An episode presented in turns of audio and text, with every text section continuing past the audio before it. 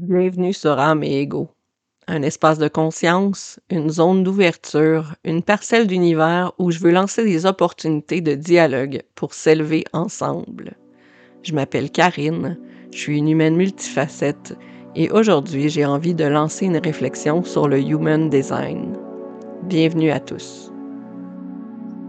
Récemment, j'ai fait des lectures qui m'ont euh, poussé un peu à me repositionner par rapport au human design, pousser ma réflexion sur comment, sur le pourquoi, qu'est-ce qui m'a amené là-dedans. Puis, euh, si vous me suivez depuis un certain temps, euh, vous savez des fois que quand je me lance dans une réflexion, ben ça peut prendre euh, des directions différentes que celles que j'avais planifiées après ma barre. Puis, ben, je m'autorise encore à le faire aujourd'hui. Donc, c'est possible que en fil d'enregistrement, je me rende compte que la réflexion va dans une autre direction, puis que je fasse un deuxième volet à l'épisode d'aujourd'hui et je m'autorise à le faire euh, comme ça. Donc sur ce, sans plus tarder, euh, ma réflexion en fait sur le human design a commencé dès euh, mon premier contact avec le système.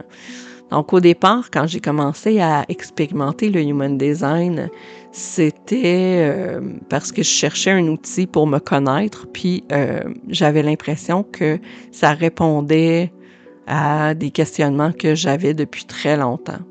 Ça me permettait de faire la paix avec des parties de moi que euh, je, considérais peut-être comme euh, bizarres, hors normes, puis euh, que je me pardonnais pas. Donc, personnellement, le Human Design, ça m'a apporté beaucoup de paix intérieure.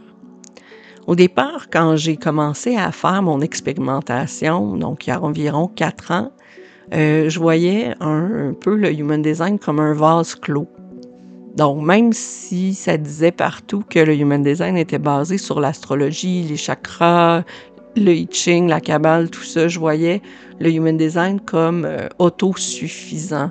Donc, je voyais pas euh, l'intérêt d'aller explorer les différents savoirs ancestraux sur lesquels c'était basé. Puis, à un moment donné, j'ai vu l'opportunité, plutôt comme je suis manifesting generator, je vois différentes choses autour de moi émerger. Et j'ai vu une publication sur Instagram, quelqu'un qui questionnait justement la validité du, euh, du fait de, de s'arrêter uniquement au HD sans aller plus loin. Puis ça a élevé quelque chose en moi, puis ça m'a poussé à aller explorer moi aussi, à mon tour. Donc, à partir de ce moment-là, je me suis pas intéressée juste à l'astrologie, je me suis intéressée à l'astrologie hellénistique parce que c'était vraiment la base de l'astro, euh, de l'astro moderne. Ensuite, je me suis intéressée au, euh, chakra, oui, mais j'ai aussi fait des lectures sur le bouddhisme. J'ai aussi euh, fait des lectures sur le taoïsme. Donc, tout ça, ça m'a interpellée. Donc, j'ai pas seulement lu sur euh, les sur l'hindouisme, j'ai aussi lu sur différentes autres approches spirituelles ou religions. donc des textes originaux qui ont été traduits en anglais principalement. Ensuite, c'était la même chose pour le I Ching, ça a été la même chose pour la Kabbale. Donc, j'ai eu envie d'aller creuser le plus profondément possible pour bien comprendre les ancrages du HD. Tout ça, ça m'a amené ensuite à relire sur le Human Design. Et récemment, je suis tombée sur euh, la retranscription d'une conférence donnée par Ra Raourou, c'est ceux et celles qui ne le connaissent pas, c'est celui qui a, euh, qui a créé le Human Design.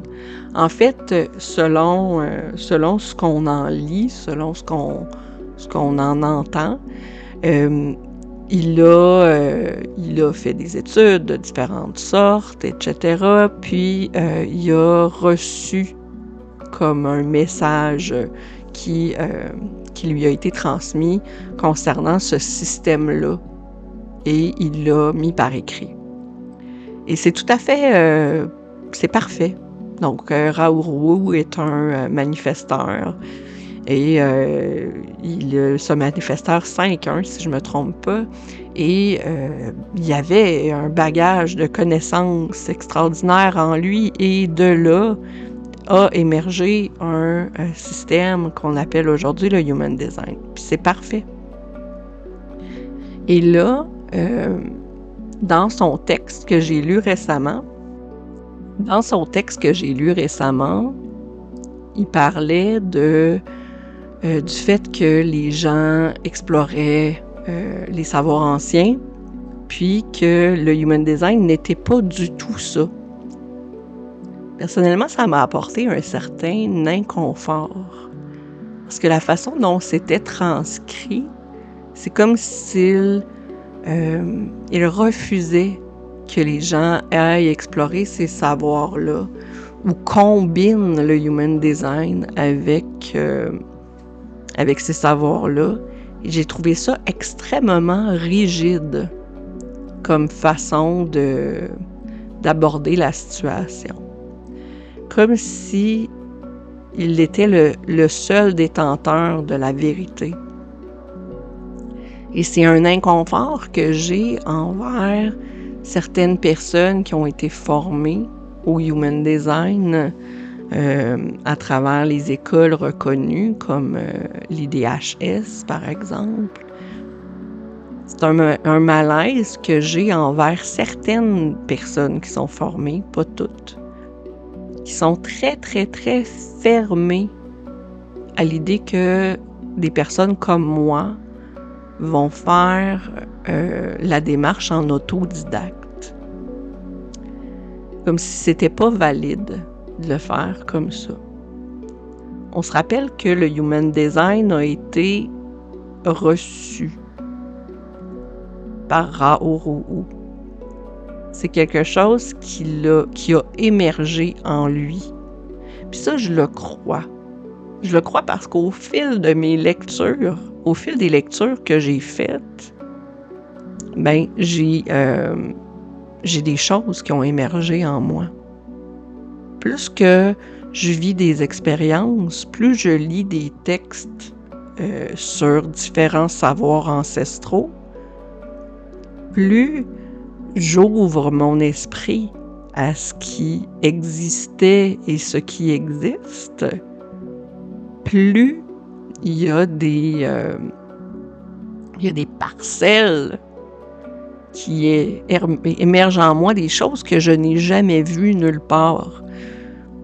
Et des choses que, euh, pour moi, c'est extrêmement euh, révolutionnaire d'une certaine façon, extrêmement révélateur. Mes savoirs, mes connaissances, ce que je fais, ça évolue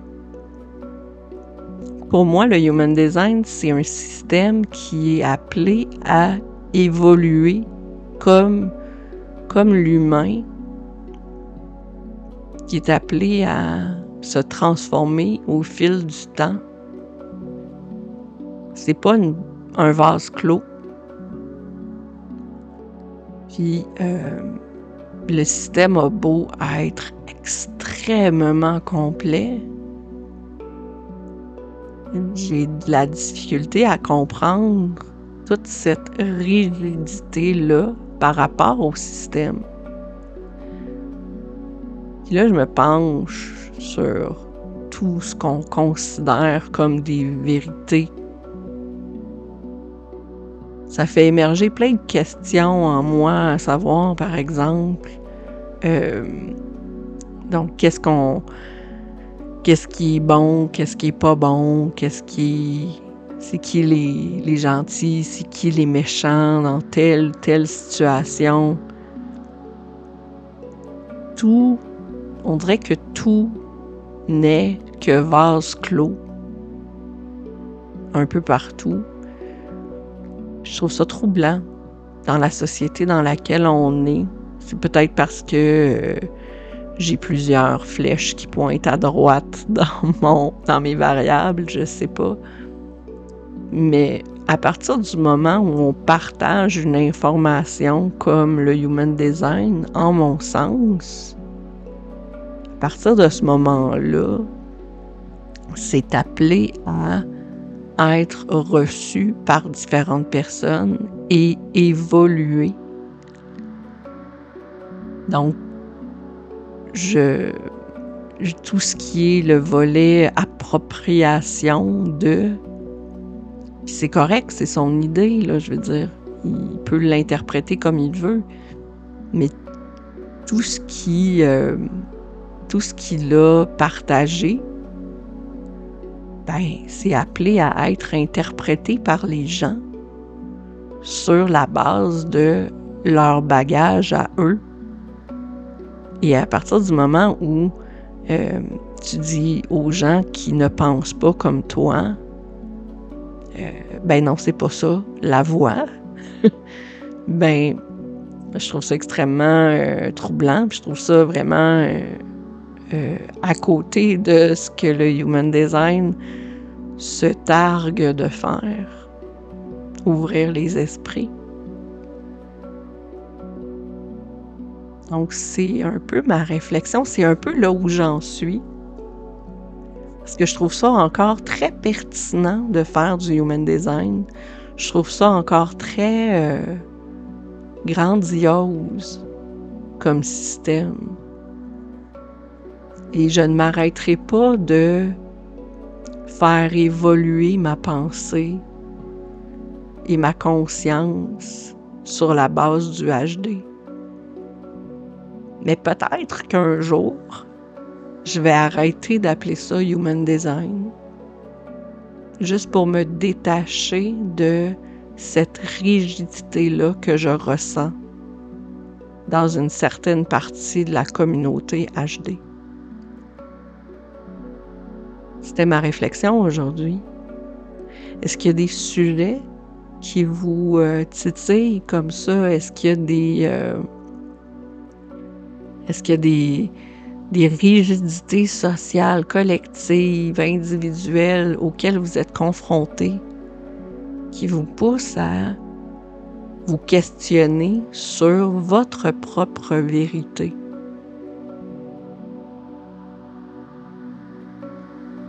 Que, ben, je vous souhaite une magnifique semaine. Puis on se reparle très bientôt. Bye.